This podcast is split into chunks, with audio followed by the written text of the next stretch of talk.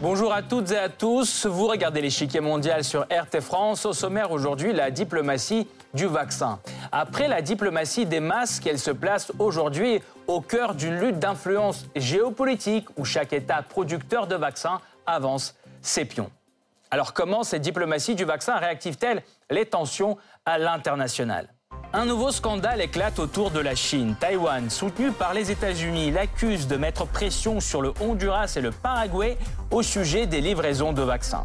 De son côté, Washington exporte ses produits principalement vers ses alliés. Moscou, quant à lui, s'efforce de rattraper ses concurrents. Presque 70 États ont approuvé actuellement le vaccin russe. Entre les producteurs, la concurrence est aussi brutale. La Russie accuse les États-Unis de mettre pression sur le Brésil pour le dissuader d'acheter le vaccin russe. De son côté, Washington reproche à Moscou de mener une campagne médiatique contre Pfizer et Moderna et dévoile ses projets de distribuer un milliard de doses dans l'Asie du Sud-Est d'ici 2022 afin d'y contrer l'influence chinoise. Cette rivalité risque de s'accentuer tant que la distribution équitable des vaccins ne sera pas assurée. Le mécanisme onusien COVAX peine à décoller. Parmi les causes, la crise sanitaire en Inde, principale productrice des vaccins d'AstraZeneca sur lesquels comptait justement COVAX.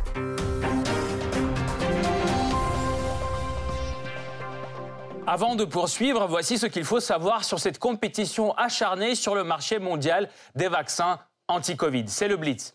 Plus de 2 milliards de doses administrées à travers 180 pays. C'est la plus vaste campagne de vaccination de l'histoire.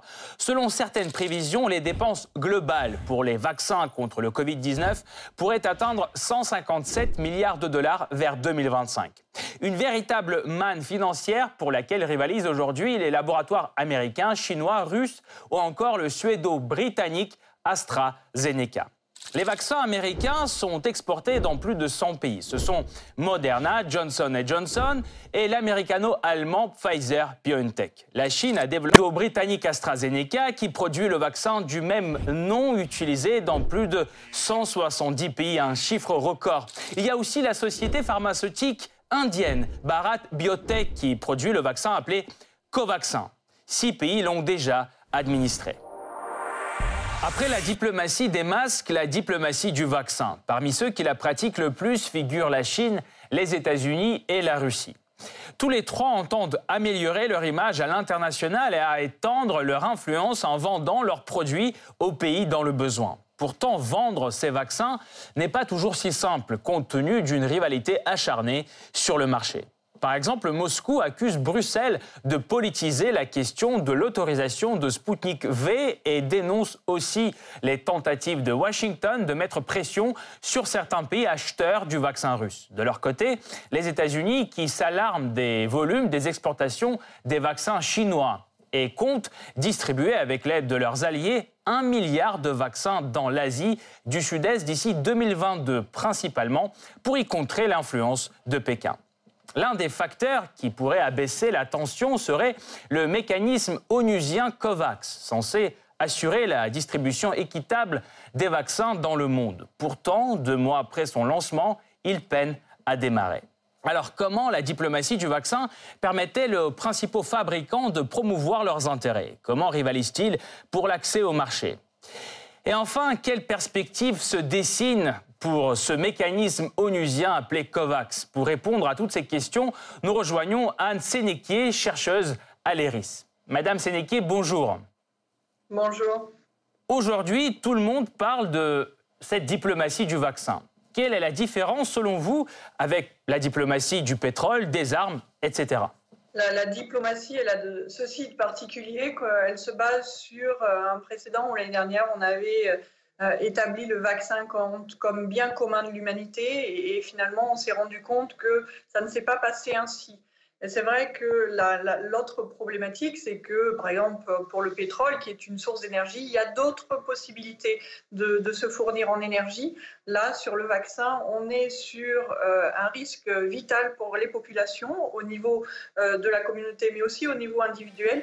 Et il n'y a pas d'alternative. On, voit bien, on a bien vu en 2020 que les mesures barrières seules ne suffisaient pas pour limiter euh, les, les transmissions virales. Donc, pour casser euh, les chaînes de transmission et limiter la propagation de la maladie et autant relancer l'économie dans un pays, on a besoin d'un vaccin et donc c'est un besoin vital. Et c'est ça qui différencie euh, la, diplomatie du vaccin de la diplomatie des autres thématiques. Et, comment euh, pourriez-vous définir cette diplomatie des vaccins, justement? En quoi elle consiste? Comment les pays, les États producteurs des vaccins exercent-ils aujourd'hui leur soft power?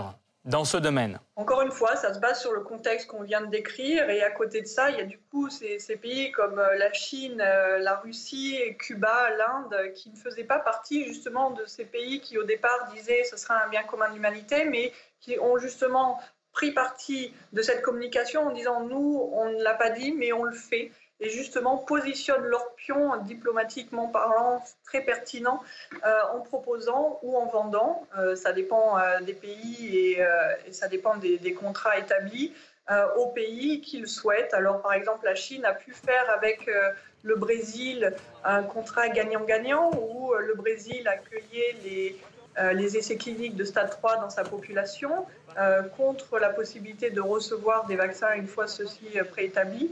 Et on sait bien que la Chine a euh, de, des intérêts sur, sur le Brésil, autant au niveau de l'agriculture avec le soja, qui est en forte demande au niveau de la Chine avec euh, le, le cheptel porcin, et aussi ce qui permet aussi de construire la nouvelle route de la soie. Et lorsqu'on regarde justement tous les pays qui ont été approchés par la Chine sont des pays stratégiques pour que justement puisse se tisser, se consolider cette nouvelle route de la soie qui est euh, la stratégie internationale de la Chine depuis quelques années aussi. La Russie également a positionné ses points par rapport à l'Amérique latine, par rapport au Mexique, qui est très pertinent, puisque le Mexique est en train de, challenger un petit peu le lead de l'Amérique latine et centrale depuis que le Brésil euh, perd un peu de place sur la scène internationale. Donc il y a tout comme ça des, points qui sont euh, très pertinents. Et la grande différence avec ce que vous évoquiez tout à l'heure par rapport à la géopolitique de l'énergie ou d'autres choses, c'est que, comme je vous le disais tout à l'heure, c'est une question aujourd'hui de vie ou de mort. Ça fait entrer aussi euh, en jeu la géopolitique de l'émotion, c'est-à-dire que les pays vont se souvenir de qui les a aidés, qui ne les a pas aidés lorsqu'il a été question justement de vie ou de mort. Et ça, c'est quelque chose qui sera, euh, qui restera euh, dans les relations internationales et dans les relations au pays. Donc très probablement, ça fera faciliter des accords avec les pays qui ont pu aider ceux qui en avaient besoin et compliquera les relations avec ceux qui ne l'ont pas fait. Prenons les, plus gros acteurs. Les États-Unis et l'Union européenne accusent aujourd'hui la Chine et la Russie d'utiliser cette diplomatie du vaccin. Pourtant, est-ce qu'on ne peut pas dire qu'eux, ils rusent un peu et qu'en fait, chaque pays exportateur de vaccins aujourd'hui joue à ce jeu? Exactement, vous avez raison, et on le voit aussi de manière très pertinente avec l'Inde, puisque l'Inde euh, fournissait jusqu'à 75% des vaccins dans euh, le système COVAX, et lorsqu'ils ont été eux-mêmes touchés par une vague très importante de, de, contamination, ils ont arrêté toute exportation et gardé pour eux euh, leur stock de, vaccins pour justement limiter euh, la propagation de, l'épidémie. Et, c'est ce qu'on voit partout finalement. Si les États-Unis ont refusé dans un premier temps de transférer ce stock de vaccins AstraZeneca dont ils ne se servaient pas, c'était justement pour le au cas où, le au cas où ma population en a besoin. Et finalement, on se rend compte que ce soit les États-Unis, que ce soit la, Chine, que ce soit l'Inde, enfin n'importe quel pays finalement. Euh, a pris en considération en priorité sa propre population et le contexte international en deuxième plan. Et le contexte international devient possible seulement lorsqu'on a protégé sa propre population, et c'est ce qu'on voit avec les États-Unis, où euh, M. Biden, il y a quelques semaines, a dit on va euh, euh, travailler en faire, à faire en sorte que cette levée des brevets en termes de vaccins demandés euh, par l'Afrique du Sud et par, euh, par l'Inde depuis de nombreux mois soit possible. on va pouvoir vous apporter des vaccins, on va pouvoir. Mais tout ça a été possible lorsque le nombre de contaminations au quotidien aux États-Unis même est devenu très diminué et que la population était majoritairement euh, vaccinée, en tous les cas, que l'on n'était pas dans une situation critique. Donc on s'occupe de soi d'abord et ensuite on va aller voir ce qui se passe à côté. Merci beaucoup Madame Sénéquier. Nous allons poursuivre notre analyse tout de suite, mais nous vous retrouverons à la fin de cette émission pour plus de détails sur la question. Merci encore. La Chine se retrouve de plus en plus souvent au centre des scandales internationaux autour des livraisons de vaccins.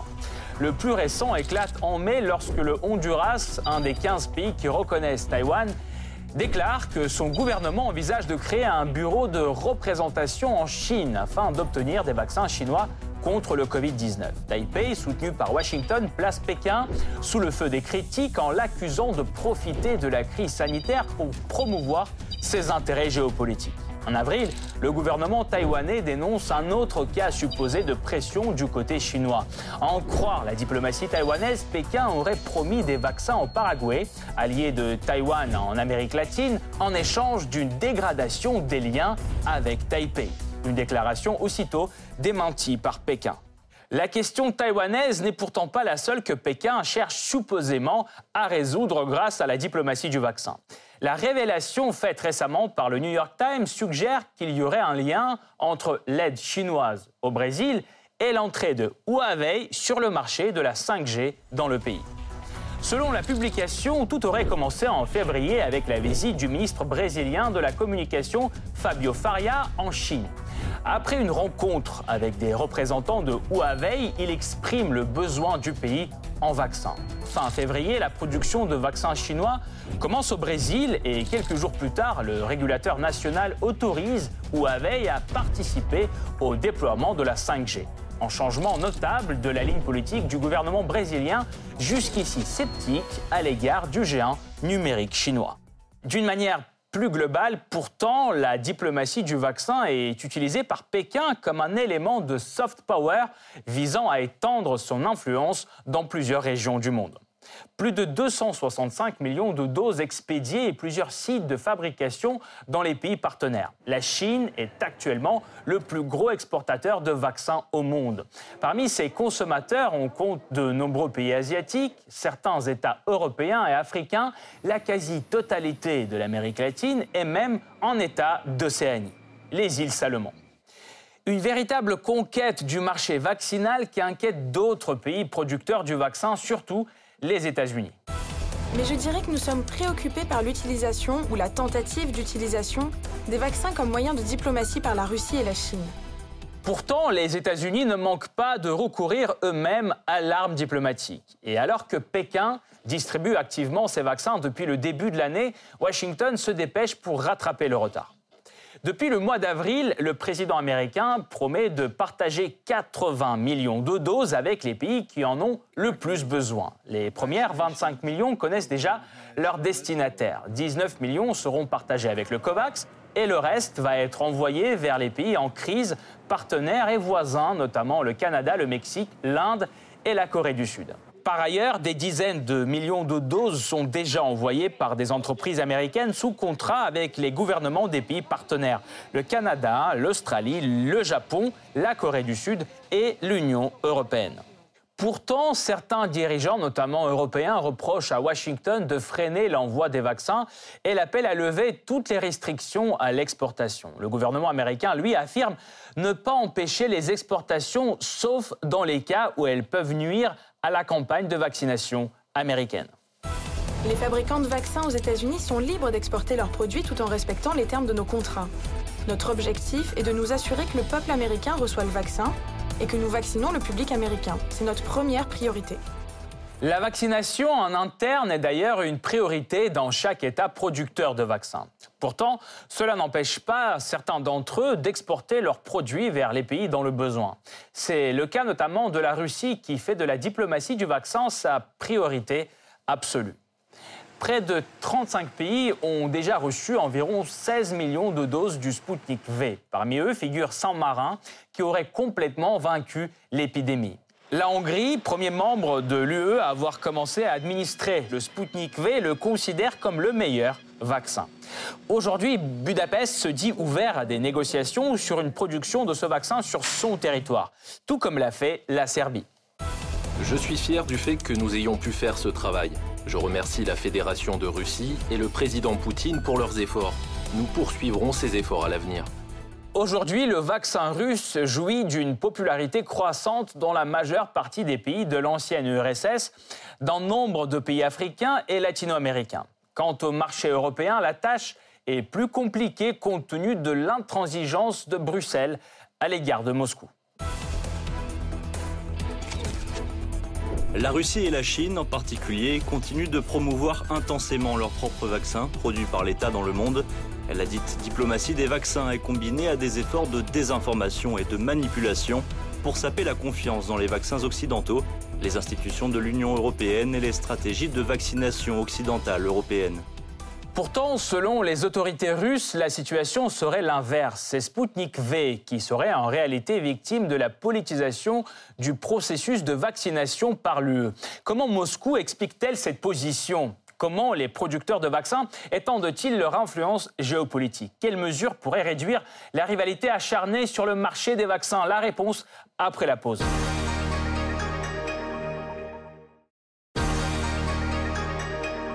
La diplomatie des masques, la course au vaccin, enfin la diplomatie du vaccin. Quelle sera la prochaine étape de cette rivalité croissante? Et comment la pandémie a-t-elle ravivé les tensions sur l'échiquier mondial? Début 2020. Inconnu jusqu'ici, le nouveau virus SARS-CoV-2, détecté à Wuhan fin 2019, se propage à une vitesse alarmante à travers la Chine et s'étend de plus en plus sur d'autres pays. En mars, le Covid-19 est recensé dans plus de 100 pays. L'OMS déclare l'état de pandémie. Le même mois, la Chine arrive pourtant à contrôler la propagation du virus largement grâce à un confinement strict imposé par l'État, alors que des dizaines de pays voient rapidement croître le nombre de contaminations. Une crise sanitaire d'une ampleur sans précédent réchauffe aussi les tensions sur l'échiquier mondial. Les États-Unis accusent la Chine d'avoir dissimulé la gravité de la pandémie à son début. La Chine, elle, commence à recourir à une diplomatie des masques qui lui permet à la fois d'améliorer son image à l'international et de renforcer la coopération avec certains de ses partenaires. Elle exporte du matériel médical dans plusieurs régions du monde, Europe, Afrique et Asie occidentale. Selon le ministère du Commerce chinois, depuis le début de l'année 2020, Pékin a exporté 220 milliards de masques chirurgicaux. Après la Chine, d'autres poids lourds géopolitiques recourent aussi à une telle tactique. Par exemple, en mars 2020, l'Union européenne envoie 38 millions d'euros aux pays des Balkans occidentaux pour l'achat de matériel médical et de masques. Quant à la Russie, elle en profite aussi pour donner un coup de positif à ses relations avec certains partenaires. Elle envoie des équipements médicaux dans plusieurs pays de l'ancienne URSS, en Italie ou aux États-Unis où l'épidémie fait rage. Durant l'été, le taux d'infection est en baisse. Pourtant, l'OMS met en garde contre une seconde vague et déclare que le vaccin anti-Covid pourrait assurer la sortie rapide de la pandémie. S'enclenche la course au vaccin dont l'enjeu géopolitique, scientifique et économique est énorme. Vers le mois de juillet, 160 vaccins candidats sont recensés par l'OMS, dont 21 passent les essais cliniques sur l'homme. En août, la Russie annonce avoir enregistré son vaccin Sputnik V, une première mondiale. À peine la déclaration est-elle faite qu'une partie de la communauté scientifique occidentale émet un scepticisme par rapport à la fiabilité du traitement russe. Les chercheurs russes répondent aux préoccupations de leurs collègues et publient une étude dans la revue scientifique The Lancet prouvant l'efficacité du vaccin. L'autre objet de critique du côté des gouvernements occidentaux est la Chine qui autorise depuis juillet les inoculations de vaccins expérimentaux pour les cas urgents et les tests sur sa population, ce qui lui vaut aussi les foudres d'une partie de la communauté internationale. Fin 2020, plusieurs vaccins sont autorisés par au moins un pays. Le Sputnik V russe, le Pfizer américano-allemand, le Moderna américain, l'AstraZeneca suédo-britannique ou encore le Sinovac chinois. En décembre, les campagnes de vaccination commencent dans un certain nombre de pays dans le monde, la Russie, le Royaume-Uni, les États-Unis, l'Union européenne et Israël. Avec le début de la vaccination éclate la troisième étape de la confrontation géopolitique entre les principaux pays producteurs, la diplomatie du vaccin et les tensions ne font que s'amplifier aujourd'hui. L'exemple des pays comme Israël, qui a vacciné presque tout le monde, n'a pas l'air d'avoir une incidence sur les décisions de Bruxelles. L'UE tarde toujours à valider le Sputnik V. Les régulateurs européens n'ont toujours pas de date précise et pour Moscou, c'est le résultat de la politisation de ce processus. Je ne souhaite pas accuser les experts et les spécialistes de l'AEM.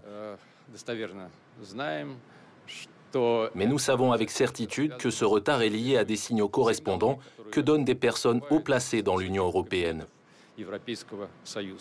Entre-temps, le vaccin russe rencontre moins d'obstacles en Amérique latine. Cependant, la pression politique se fait sentir jusque-là. Ainsi, le régulateur brésilien étudie le Sputnik V depuis janvier. Pendant ce temps, Brasilia précommande 10 millions de doses. Or, l'autorisation se fait attendre. Moscou y voit la main des États-Unis. À la mi-mars, le département de la santé américain affirme dans son rapport que son bureau des affaires globales a œuvré pour persuader le Brésil de renoncer au vaccin russe. Le rapport a depuis disparu du site.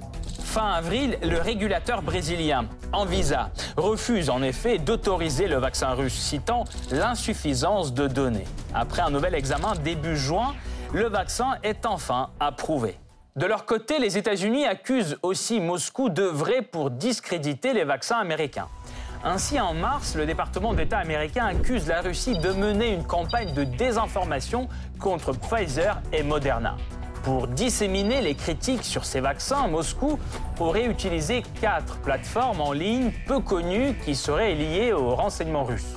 Des accusations rejetées par le Kremlin qui les qualifie d'absurdité. Néanmoins, les États-Unis ne se limitent pas à la guerre médiatique et avancent leurs pions sur le terrain. En Asie, par exemple, ils souhaitent contrer l'hégémonie de vaccins chinois via le format de Quad, alliance régionale entre les États-Unis, l'Inde, l'Australie et le Japon. Le 12 mars, le bloc annonce leur nouvelle initiative pour livrer les vaccins à l'Asie du Sud-Est. Washington et Tokyo financent, l'Inde s'occupe de la production et l'Australie de la logistique. Résultat, un milliard de doses pour les pays de la région vers la fin de 2022. À titre individuel, l'Inde tente aussi de résister à la diplomatie du vaccin chinoise dans sa zone d'influence. En février, la Chine et l'Inde proposent en même temps des livraisons de vaccins au Sri Lanka. Traditionnellement, plus proche de New Delhi, le Sri Lanka choisit son offre pour commencer sa campagne de vaccination. Scénario similaire au Népal et au Bangladesh qui optent tous les deux pour les doses d'AstraZeneca produites en Inde. Pourtant, cette victoire de New Delhi est de courte durée. Face à la vague de nouveaux cas, l'Inde suspend les exportations de vaccins pour accélérer la campagne nationale. Immédiatement, la Chine se précipite pour combler le vide. En mai, elle offre des centaines de milliers de doses au Sri Lanka, au Népal et au Bangladesh. Un exemple classique de la diplomatie du vaccin qui se répète dans plusieurs zones du monde. Or, cette compétition pourrait se calmer si la répartition des vaccins était plus équitable. Selon Oxfam, 28% de toutes les doses ont été administrées dans les pays du G7, contre seulement 0,3% pour les pays à faible revenu. Un des instruments qui devait égaliser ces distributions était le programme COVAX, officiellement lancé il y a plus de trois mois. Où en est-il aujourd'hui? Début mars, COVAX se félicitait des premières livraisons accomplies au Ghana et en Côte d'Ivoire. Cependant, depuis, le rythme se ralentit. À ce jour, sur plus de 210 millions de doses prévues, seulement 88 millions ont été livrés. En cause principalement la crise en Inde. Cette pharmacie du monde est principale productrice des vaccins d'AstraZeneca. Facile à transporter et à stocker, c'est sur cette marque que COVAX misait le plus.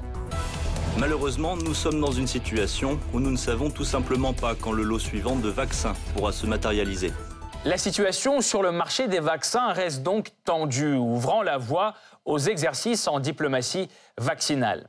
Est-ce que cette compétition aide à combattre la pandémie ou freine au contraire cette lutte? Pour y voir plus clair, nous rejoignons de nouveau Anne Sénéquier, chercheuse à l'ERIS. Madame Sénéquier, Bruxelles ne se presse pas d'approuver le vaccin russe. Selon Moscou, ce processus est politisé. Partagez-vous cette opinion? Est-ce que c'est aussi un des aspects de la diplomatie du vaccin? C'est bien sûr un des aspects de la diplomatie du vaccin. On voit que la grande majorité des vaccins utilisés euh, en Europe, et j'ai envie de dire la totalité quasiment, euh, sont des vaccins occidentaux. Il y a eu une grande méfiance par un manque de de transparence sur les résultats scientifiques, que ce soit du côté de la Chine, que ce soit du côté de la Russie, ce qui a mis en place une méfiance. Et on voit que finalement, la méfiance aujourd'hui dans, ces campagnes vaccinales sont très importantes, autant au niveau des institutions qu'au niveau des populations, parce que l'on voit qu'en Europe, en ce moment, euh, du fait euh, des effets secondaires rares, mais qui existent au niveau de, de l'AstraZeneca, on a eu une diminution un petit peu de popularité sur ce vaccin. Donc il y a au niveau des institutions de la géopolitique, très certainement, dans la mesure aussi où pour l'instant, euh, les vaccins ARNM, euh, en termes de quantité, euh, sont suffisants sur le continent européen pour vacciner la totalité de la population d'ici la fin de l'année 2021. Enfin, pensez-vous que la répartition non équitable des vaccins pourrait être une des raisons principales qui fait que ces diplomaties fonctionnent si bien. Absolument, et c'est, euh, je pense que c'est la raison principale même de, pourquoi on se retrouve aujourd'hui à parler de géopolitique du vaccin. On a un système COVAX qui est mené par l'OMS, entre autres, qui avait pour vocation justement à à récupérer euh, tous les vaccins et les dispatcher pour vacciner la totalité des personnes vulnérables en même temps, ce qui aurait permis justement, un, de limiter le nombre de décès dans les populations où le virus circule encore, mais aussi de limiter justement l'émergence de, de, nouveaux, de nouveaux variants, ce à quoi on fait face aujourd'hui. Le, fait justement que les pays ayant les ressources de le faire aient coopté la majorité euh, des, euh, doses euh, de vaccins fait qu'aujourd'hui, ce, ce, principe, ce, COVAX, euh, ou même bien commun de l'humanité, qui, sont deux concepts assez similaires, euh, n'est pas possible. Et ce que l'on constate aussi, c'est que finalement, cette campagne de vaccination, on lui a donné un niveau étatique pour pouvoir la mettre en place. Et c'est là où c'est dommage, c'est que justement, toujours et encore, on fait passer euh, les siens en premier. Alors c'est humain, mais de la même manière qu'on demande à un médecin de ne pas traiter sa famille parce que l'affect est impliqué, il aurait fallu donner euh, à l'OMS le pouvoir justement de dispatcher les vaccins lorsqu'il y en a besoin le plus à un endroit possible. Parce qu'une pandémie, c'est pas euh, un virus présent au même endroit partout sur la planète. On l'a vu, les vagues sont successives en fonction des régions et euh, c'est cette orchestration-là qui aurait été intéressante et pertinente au niveau sanitaire, au niveau économique, mais au niveau humain aussi, parce qu'on a un nouveau challenge, enfin non, c'est pas un nouveau challenge, mais on a un autre challenge qui nous attend au XXIe siècle, qui va demander la même coordination et solidarité entre les États. C'est le changement climatique, et là, on n'aura pas de vaccin. Merci beaucoup, Madame Sénéquier, d'avoir apporté votre éclairage. Je rappelle, Anne Sénéquier, chercheuse à l'ERIS, était notre invitée aujourd'hui. Merci beaucoup. Cette partie-là n'est pas encore terminée. La semaine prochaine, une nouvelle partie vous attend avec d'autres pions sur l'échiquier mondial. À bientôt sur RT France.